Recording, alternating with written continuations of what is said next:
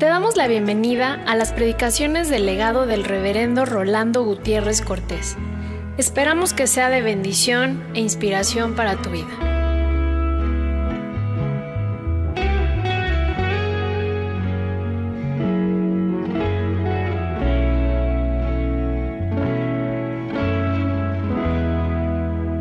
Marcos 4 del 13 al 20. Y les dijo, ¿no sabéis esta parábola? ¿Cómo pues entenderéis todas las parábolas? El sembrador es el que siembra la palabra. Y estos son los de junto al camino, en quienes se siembra la palabra. Pero después que la oyen, enseguida viene Satanás y quita la palabra que se sembró en sus corazones. Estos son asimismo los que fueron sembrados en pedregales, los que cuando han oído la palabra, al momento la reciben con gozo, pero no tienen raíz en sí, sino que son de corta duración, porque cuando viene la tribulación o la persecución por causa de la palabra, luego tropiezan. Estos son los que fueron sembrados entre espinos, los que oyen la palabra, pero los afanes de este siglo y el engaño de las riquezas y las codicias de otras cosas entran y ahogan la palabra y se hace infructuosa.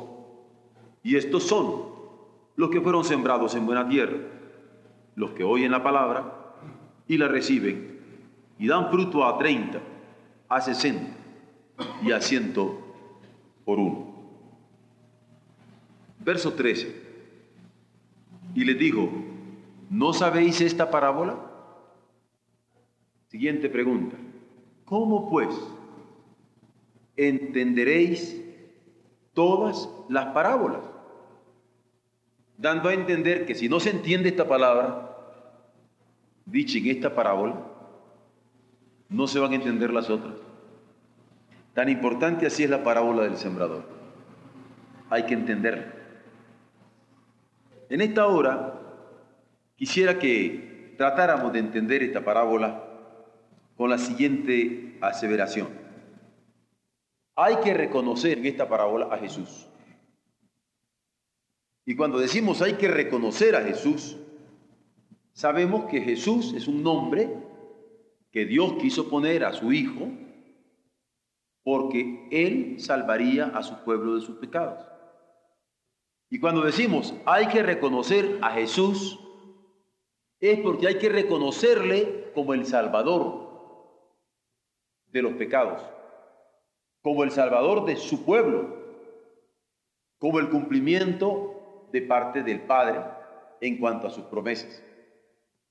Justamente en esta parábola del sembrador hay una expresión clave que yo quisiera que lo viéramos en un pasaje paralelo en Lucas 8:11, que es lo que nos va a servir de hilo rector para el entendimiento de esta parábola tan importante, de acuerdo al mismo comentario de Jesús.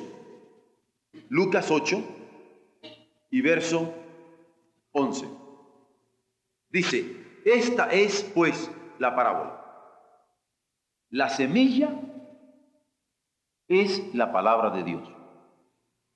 O sea que la explicación de la parábola la da el mismo Jesús.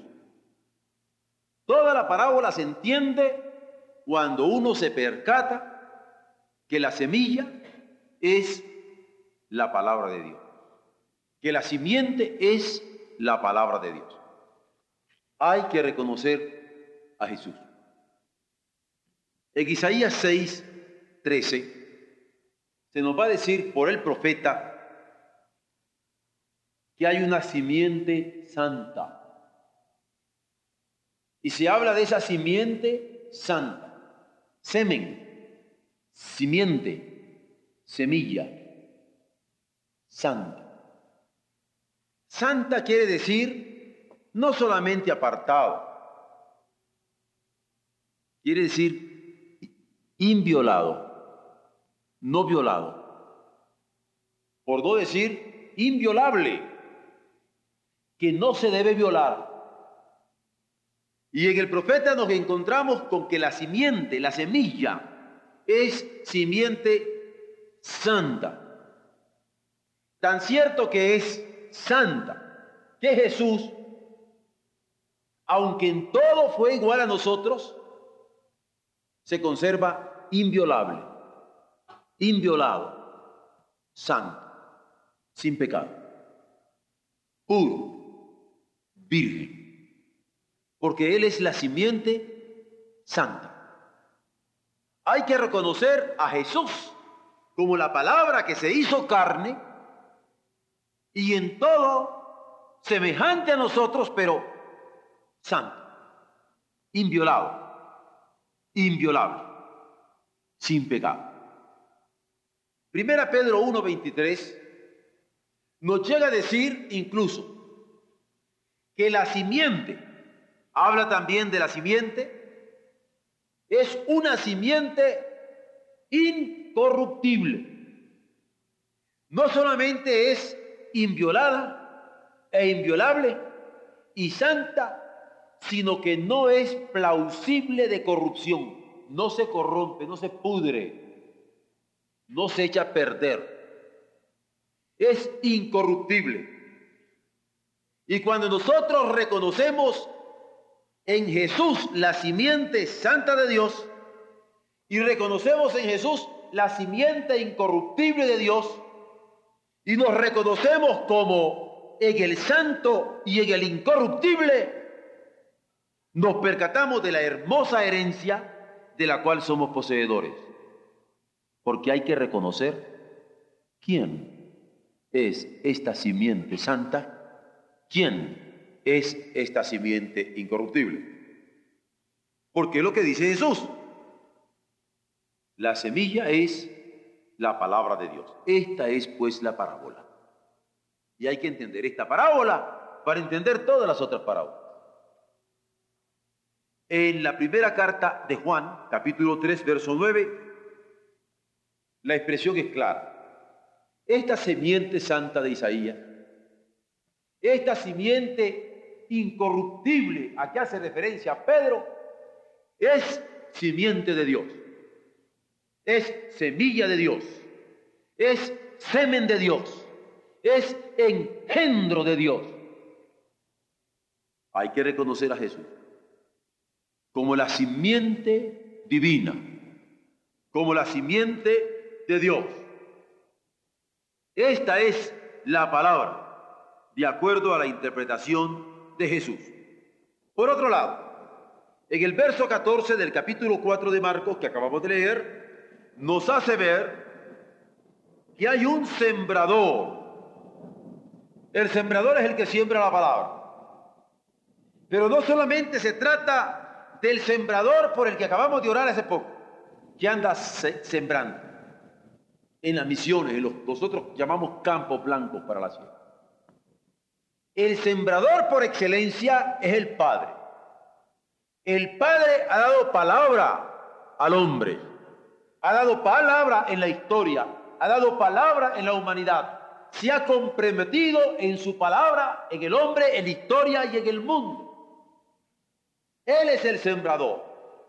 Dios ha sembrado palabra oral, ha sembrado palabra escrita, ha sembrado palabra encarnada en Jesucristo, está sembrando palabra a través de todos nosotros que dignos de la simiente incorruptible que hemos recibido como porción de nuestra herencia. Estamos en este mundo como cartas vivas, palabras escritas en nuestro propio cuerpo para ser leídos de todos los hombres. El Padre es el sembrador. Jesús nos habla de que hay que entender el misterio del reino. Y el misterio del reino es entender esta vida que Dios da a través de su palabra, a través de su simiente incorruptible, a través de su simiente santa por toda la eternidad. Él mantiene su línea de eternidad a través de su palabra, que simiente santa, que simiente incorruptible, y que se ha hecho carne en Jesucristo. Y hay que reconocer en este Jesús la simiente santa, incorruptible, que viene de parte de nuestro Dios. Jesucristo es el Señor. Y como el Señor es la simiente preciosa del Evangelio de Dios que en nosotros se ha dado para esparcir. Ustedes saben que se iba, todo lo cantamos. Sembraré la simiente preciosa. Esa simiente preciosa, preciosa quiere decir de mucho precio. Pero en el caso evangélico, esto de precioso no se refiere a un preciosismo, digamos, literario, o un preciosismo estético, o un preciosismo de apreciación. No. Aquí precioso significa un elemento de pago, de costo. Comprado sois por precio. Para nosotros Jesús es precioso, mi buen Salvador. Nuestra salvación ha sido comprada por el precio de la muerte de Jesús. Entonces nosotros sembramos una simiente preciosa, una simiente de precio, una simiente de costo. Y estamos dados en la gran oportunidad, el gran privilegio de esparcir esta simiente. Resumamos este pequeño exhorto. Hemos dicho que se requiere reconocer a Jesús. Reconocerle primero como la simiente santa de que hablaron los profetas. La simiente incorruptible de que hablaron los apóstoles.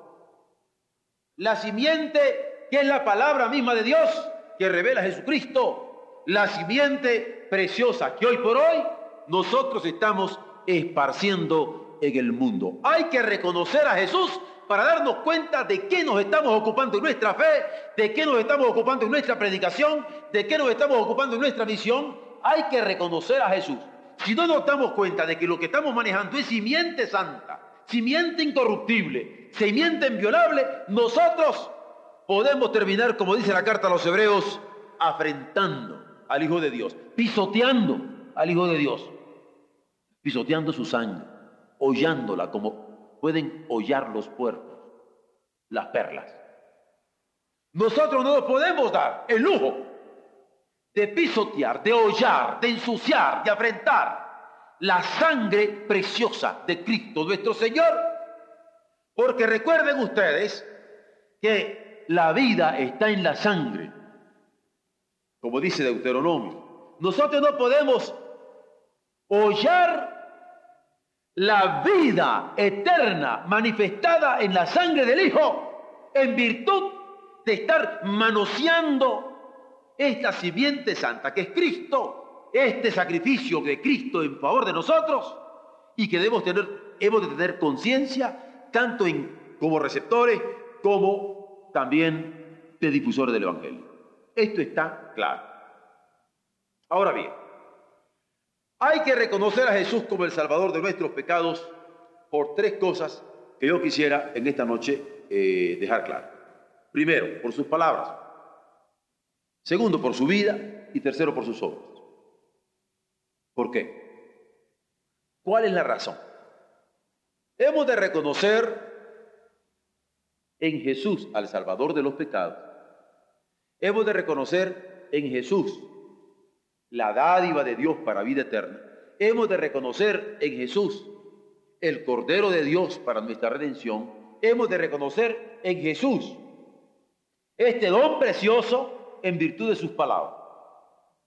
¿Por qué? Porque tenemos ejemplo en el Evangelio. ¿Recuerdan cuando María en Betania, estando atendiendo a Jesús en la casa, juntamente con su hermanita Marta, decidió ponerse a los pies de Jesús. ¿Qué dijo Jesús de ella? Marta, Marta, afanosa estás. Porque Marta estaba cocinando. Porque María había escogido la mejor parte. ¿Y cuál era la mejor parte? Aprender a los pies de Él de las palabras que le estaba revelando. Y sabemos que le revelaba cosas eternas, preciosas, secretas, íntimas. Tan cierto que cuando se muere su hermano Lázaro, le dice, no les he dicho que si creían habrían de ver la gloria de Dios manifestada. ¿Y qué podemos inferir de ello? Que cuando Jesús hablaba con ellos en la casa, les manifestaba claramente cómo podían ver la gloria de Dios por el creer en Él a través de la palabra que les estaba revelando. Nosotros hemos de creer la palabra porque quien cree la palabra, quien oye la palabra, escoge juicio de valor de parte de Jesús, la mejor parte. Nosotros escogemos la mejor parte cuando reconocemos en Jesús el Salvador de nuestros pecados, porque hemos podido darnos cuenta que su palabra es para ser considerada por nosotros de una manera seria, grave, de implicaciones eternas. Creemos por sus palabras porque tenemos otro ejemplo en el Evangelio. Otra muchacha, otra mujer, otra hermana nuestra, la samaritana. Se encuentra con Jesús en el pozo de Jacob. Están hablando juntos y hay un momento cuando ella recibe la luz de que nadie le podría decir estas cosas a ella si no fuera un enviado de Dios. Porque él en un momento dado le está diciendo, tiene razón, porque cinco maridos has tenido y el que ahora tienes no es tu marido. Y cuando ella se siente descubierta por la palabra de Jesús, cuando ella se siente conocida por Jesús a través de su palabra, sale corriendo de aquel pozo y va por todo el pueblo para anunciar que Jesús era el Hijo de Dios, que Jesús era el Mesías, que a él tenían que escucharle porque él estaba revelando todo lo que ella era y nunca la había visto antes.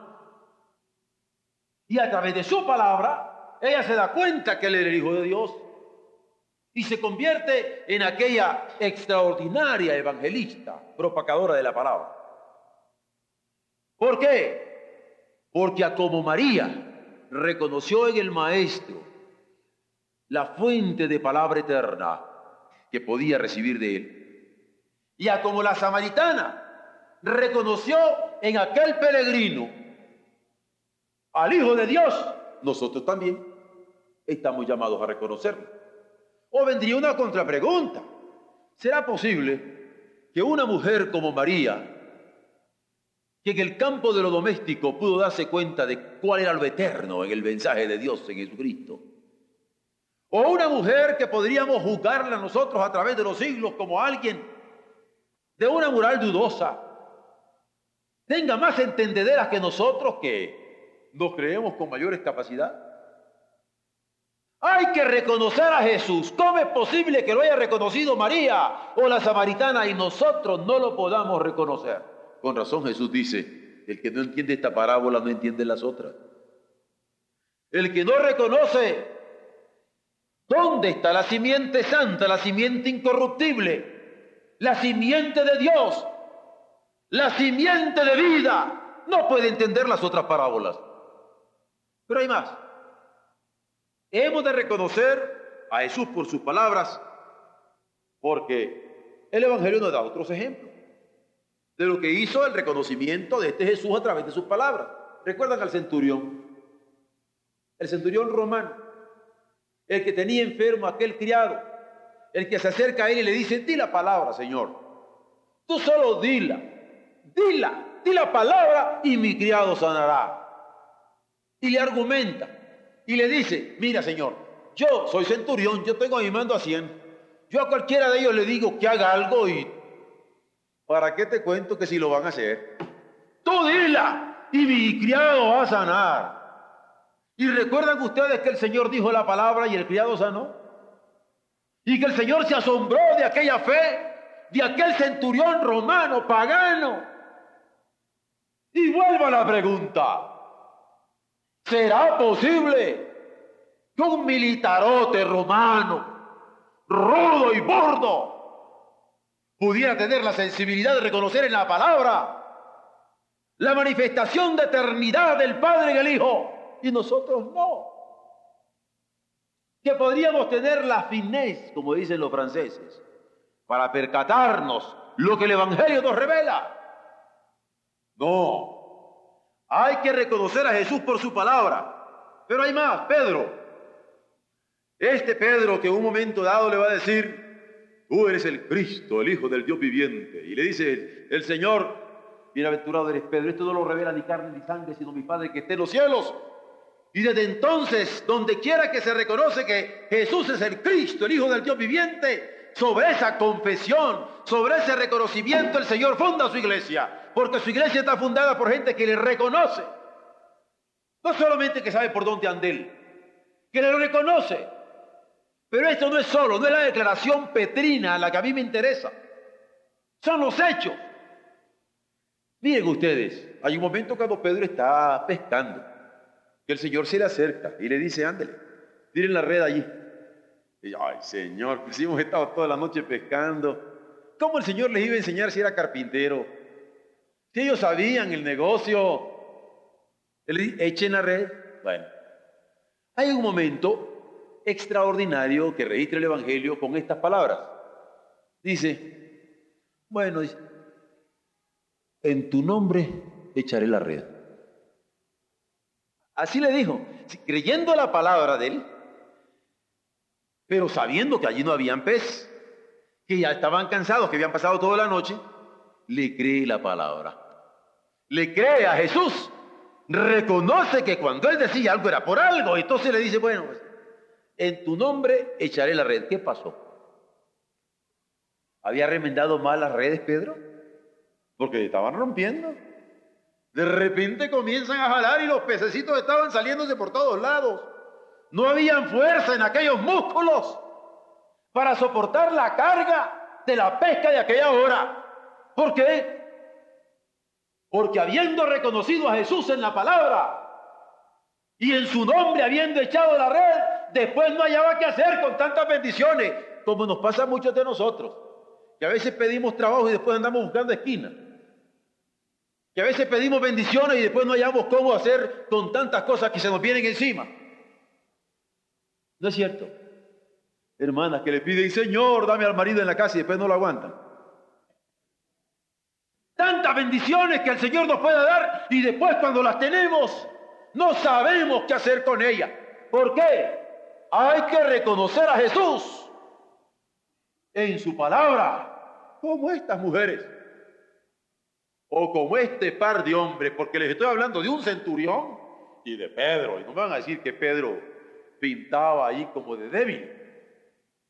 Si algo tuvo Pedro fue virilidad. Creyó y después no hallaba qué hacer con las consecuencias de su creencia. Pero hay un último elemento en cuanto a la palabra. Jesús dice en la oración ya, sacerdotal. En el capítulo 17 de Juan, registrada esa oración, dice, santifícalos en tu verdad. ¿Qué sigue? Tu palabra. Tu palabra. Es verdad.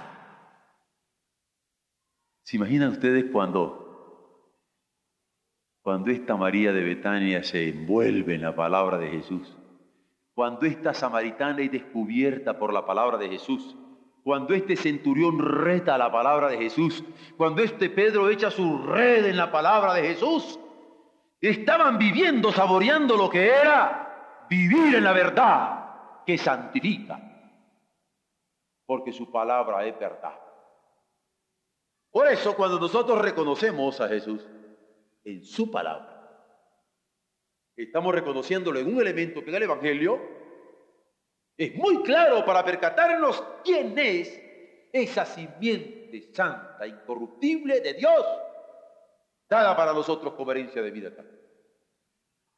Pero este es el primer punto. El segundo, le dije que era, hay que reconocer a Jesús como el Salvador de los pecados del mundo, no solamente por su palabra, sino por su vida. Miren ustedes, hay un momento cuando el Señor va a decir en Juan 3:36 que a todos los que creen en Él, todos los que se incorporan a su vida, todos los que ven en su vida la manifestación del Padre, el amor encarnado, le va a dar vida eterna. Hay que reconocer que Jesús es el encarnado de Dios. ¿O cómo podríamos tener vida eterna?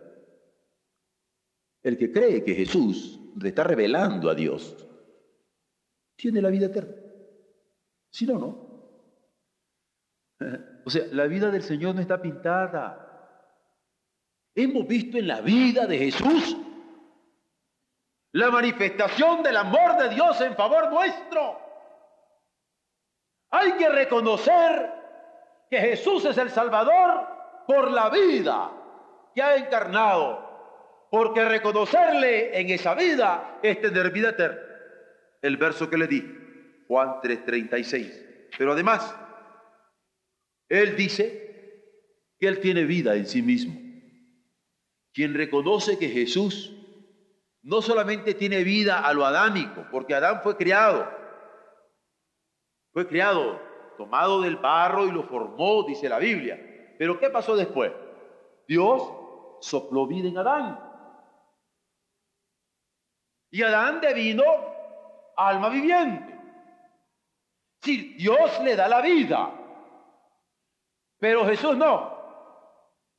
Jesús tiene vida en sí mismo. En él estaba la vida y la vida es la luz de los hombres. Cuando nosotros reconocemos que Jesús tiene vida, que manifieste el amor del Padre, pero reconocemos que Él tiene la vida en sí misma, que es la vida en sí misma, nos percatamos qué significa esto de la vida eterna. Y nos percatamos qué significa esto de la simiente santa, de la simiente incorruptible, de la simiente de Dios. Y entendemos la parábola que nos hace entender las otras parábolas. Pero luego, en Juan 6:33, nos va a decir que eres aquel que descendió del cielo. Cuando reconocemos en Jesús al que descendió del cielo. Porque uno puede reconocer a muchas gentes por muchas razones. Pero reconocerle como el que descendió del cielo es reconocer su naturaleza divina, su progenie divina, su origen de eternidad, su origen desde Dios, su engendro de parte de Él. Y es cuando reconocemos su origen divino y su naturaleza divina, y a la vez su naturaleza real, humana y eterna, que nos percatamos lo que significa. Hay que reconocer a Jesucristo como el verdadero Dios y reconocer a Jesucristo como el verdadero hombre para percatarnos por qué pudo salvarnos de nuestros pecados. Porque como verdadero hombre llevó sobre él todos nuestros pecados. Pero como verdadero Dios es capaz de perdonar todos nuestros pecados porque la sangre de Jesucristo, el Hijo de Dios, nos limpia de todo pecado. Hay que reconocer a Jesús. Pero también dice que esta vida, Juan 6:53, y esto quiero que lo vean muy despacio, muy serio, de trascendencia, véanlo, para que no sea lo que yo digo, sino lo que la Biblia nos enseña. Esa vida no solamente se ve, esa vida no solamente se cree, esa vida no solamente se reconoce. ¿Qué dice allí? ¿Saben ustedes que esa vida se bebe? ¿O no se dan cuenta que se bebe esa vida a través de una sangre? Ah, eso de querer participar de la cena del Señor sin percatarnos de este tremendo, y la palabra tremendo conlleva lo santo, símbolo de la vida eterna. Por eso quiero que lo vean, ustedes con sus ojos. Porque cuando estoy hablando de que se reconoce a Jesús en la vida, estoy haciendo ver que la vida se bebe en la sangre del Hijo de Dios y comemos su cuerpo y bebemos su sangre. Mírenlo. Fue ustedes mismos, allí. Porque hay que reconocer a Jesús.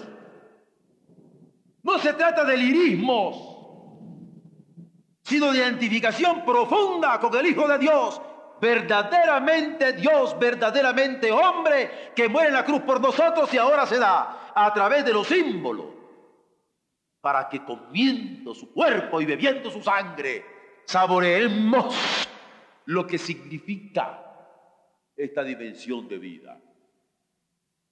Pero por último, en este elemento de la vida, en Juan 17.3 nos hace ver que esta vida no solamente se ve, se cree, se reconoce, se bebe, sino lo que acabamos de orar en estos momentos con nuestra hermana Brinca por todos los que están diseminando el Evangelio.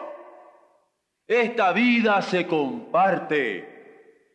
A eso fueron ustedes en esta mañana a Cuautla, a compartir a través del canto, del testimonio, esta vida que Dios nos ha dado. No es una vida que contemplamos a lo estético. No es una vida que reconocemos con lógicas. No es una vida que bebemos en un culto. Es una vida que compartimos. ¿O no lo ven? Hay que reconocer cuando estamos compartiendo esta vida a través de la proclamación del Evangelio. Por eso Jesucristo decía, las palabras que yo os hablo son espíritu y son vida. Alguien me preguntaba, pastor, ¿y usted por qué se cansa el domingo? Si usted da clases desde las 7 de la mañana hasta la 1 de la tarde y probablemente no se cansa de la misma manera, sí tiene razón. Porque algunos que reciben clases conmigo y no pasa el examen, lo repruebo. Fácil. Algunos les pongo cero, algunos menos dos, menos cuatro. Pero no hay problema se presentan en otro examen, si no pasan ese, se presentan otro, todo lo que tienen es pagar. Nadie se muere por reprobarse. ¿Saben cuál es el problema acá? Y aquí, el que no cree la palabra tiene un problema que no puede ser recuperado. Porque dice así a la letra la cosa, ¿no? Digo, la revelación. El que cree en el Hijo tiene la vida y el que no tiene la no tiene la vida, sino que la ira de Dios está sobre él. Esto es cierto, esto es serio, esto es eterno. Esto no es tan sencillo. Porque aquí no estoy porque me crean por una argumentación lógica, sino porque crean por amor de Dios y de sus vidas. Porque esto es trascendente, esto es eterno. Aquí nos estamos jugando la vida. Ese es el problema. Esa es la diferencia.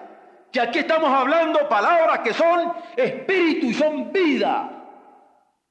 Y cuando reconocemos a Jesús, no es solamente reconocerlo y confesarlo y adorarlo en un culto, sino tener que compartirlo y darlo y cuando cantamos en la Alameda, o cuando cantamos en los templos, o cuando cantamos en la calle, o cuando damos testimonio, queremos que crean.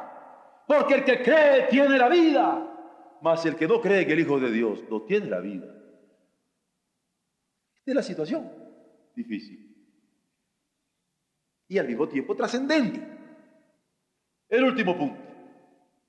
Hay que reconocer en Jesús el Salvador de los pecados por su palabra hay que reconocer en Jesús el Salvador de los pecados por su vida. Pero quisiera dejar esto último porque es un argumento de parte de Jesús definitivo y definitorio. Hay que, reconocer a Jesús por su obra, por su obra, porque hechos son amores, por su obra. Miren ustedes, Él fue obediente hay que reconocer por qué él fue obediente, oyó a su padre y cumplió su voluntad. Tan cierto que como que hay un momento que va a decir, Padre, la obra que me diste que hiciera, la he acabado. ¿Cuántos de nosotros hemos acabado la obra que el Señor ha comenzado a hacer en nosotros? Si todos lo dejamos a medio palo. Si apenas se va mi papá, comienzo a portarme mal. Apenas se va mi mamá, comienzo a portarme mal. Si apenas, apenas no me ve la gente, comienzo a hacer lo que quiero. Con situaciones de carnalidad. No, Jesús, en público y en secreto, va a tener una línea a la que obedece y por eso le dice, he acabado la obra que me diste que hiciese, en público y en privado. Hay que reconocer que Jesús es el Hijo en el cual tiene Dios todos los contentamientos posibles, en el cual tiene todas sus complacencias justamente por su obediencia. Pero en segunda instancia, porque Jesús da vida y su obra es dar vida y lo muestra en tanto. Si vemos en Juan 10:32, nos percataremos de la vida que Él se manifiesta. Dice, muchas buenas obras os he mostrado de mi Padre. Aún no sé, hecho oír, aún no sé, hecho ver, aún no sé, hecho andar a otros he hecho vivir. ¿Por cuál de estas buenas obras me apedreáis? No lo reconocían. No lo reconocían en las obras que hacía. Pero hay que reconocerlo a Él a través de sus obras. Y reconocer claramente cómo es que el Señor está manifestándose en la vida. Esta tarde yo estaba hablando de un hermano mío que cada que yo me quiero poner orgulloso me acuerdo de él y entonces ya me aplaca.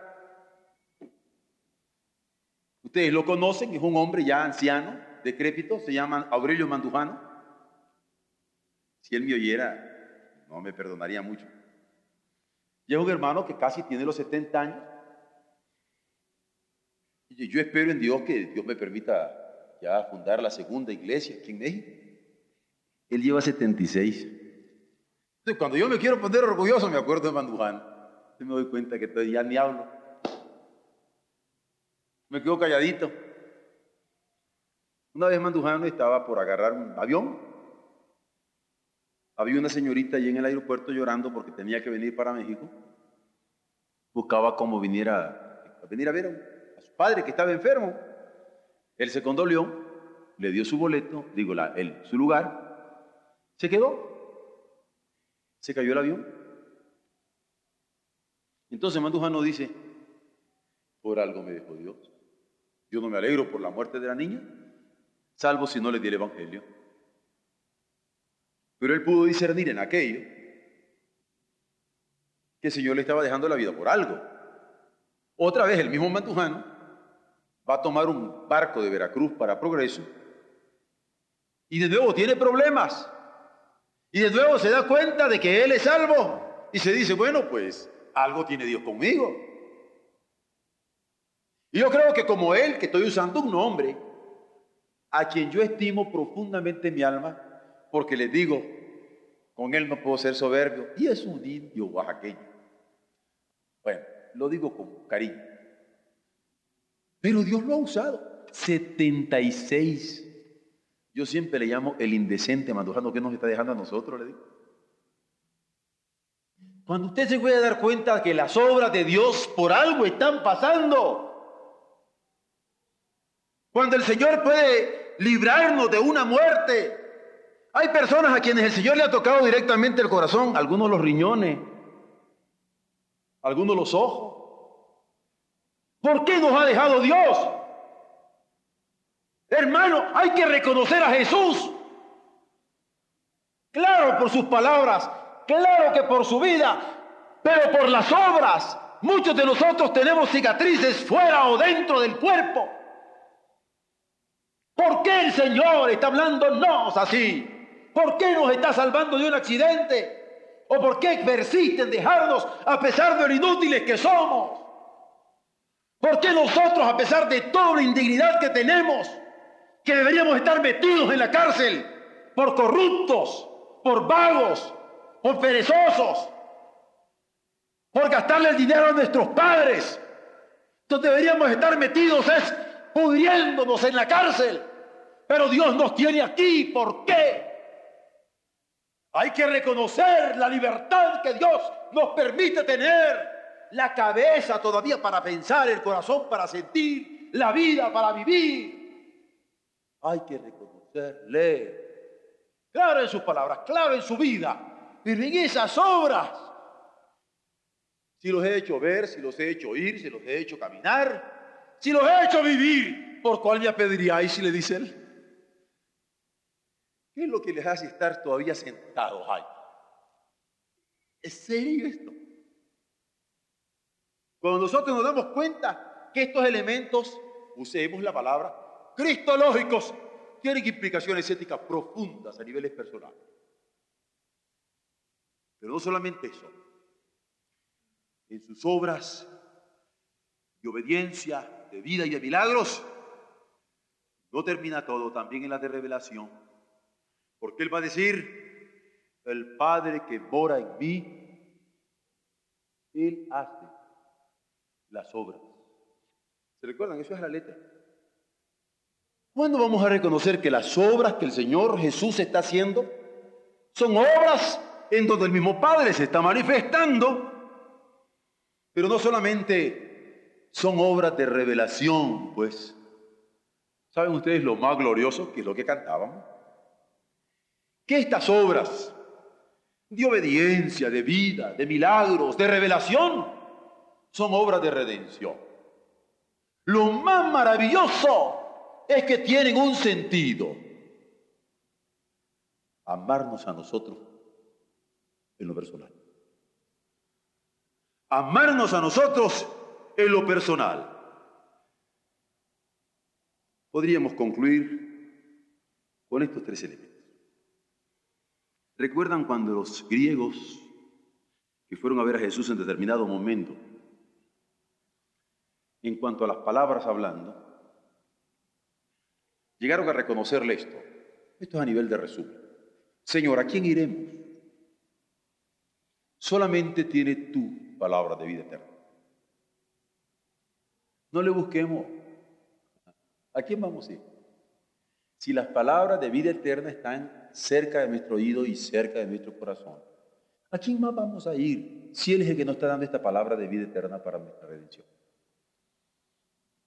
Hay que reconocer a Jesús en la palabra. Bueno, pues esta palabra la tenemos también nosotros muy cercana y con dedicatorias muy personales. La segunda pregunta. ¿A quién creeremos? ¿A quién creeremos? Lo que dice la revelación es que el que cree en el Hijo tiene la vida. Más el que no cree en el Hijo no tiene la vida, sino que la ira está sobre él. ¿A quién creeremos? Pues yo creo que nos conviene creer al Hijo. Porque lo que nos conviene es creer a quien nos da la vida. Cree. Cree en el que te pide la vida. Apuesta tu vida sobre Él y entrégate. ¿A quién creeremos? ¿A las sirenas que a un momento dado pudieran estarnos atrayendo? ¿O a los sonidos de las monedas? Como les decía en la mañana, porque los muchachos ahora andan dinero por todos lados. ¡Ah! ¿A quién creeremos? ¿Al dinero, a la fama, al poder? ¿O a Jesucristo? Porque el que tiene al Hijo, el que cree en el Hijo, tiene la vida. Pero viene la tercera y última pregunta. ¿A quién reconoceremos como el Salvador, Mesías, ungido, venido de Dios? Si por su resurrección se le vela en él la clara y fructífera simiente de vida eterna, ¿a quién reconoceremos? Sino que Él es esa simiente santa, simiente incorruptible, simiente de Dios, simiente de vida eterna para nosotros. Dios permita que el discernimiento de su palabra en nuestras almas sea para edificación, porque su palabra no vuelve vacía. Y su palabra siempre, siempre, aún en la hora del castigo, aún en la hora del castigo, aún en la hora de la reprensión, aún en la hora de la exhortación, su palabra siempre, siempre es de salvación, siempre bienvenida. Gloria sea a Él.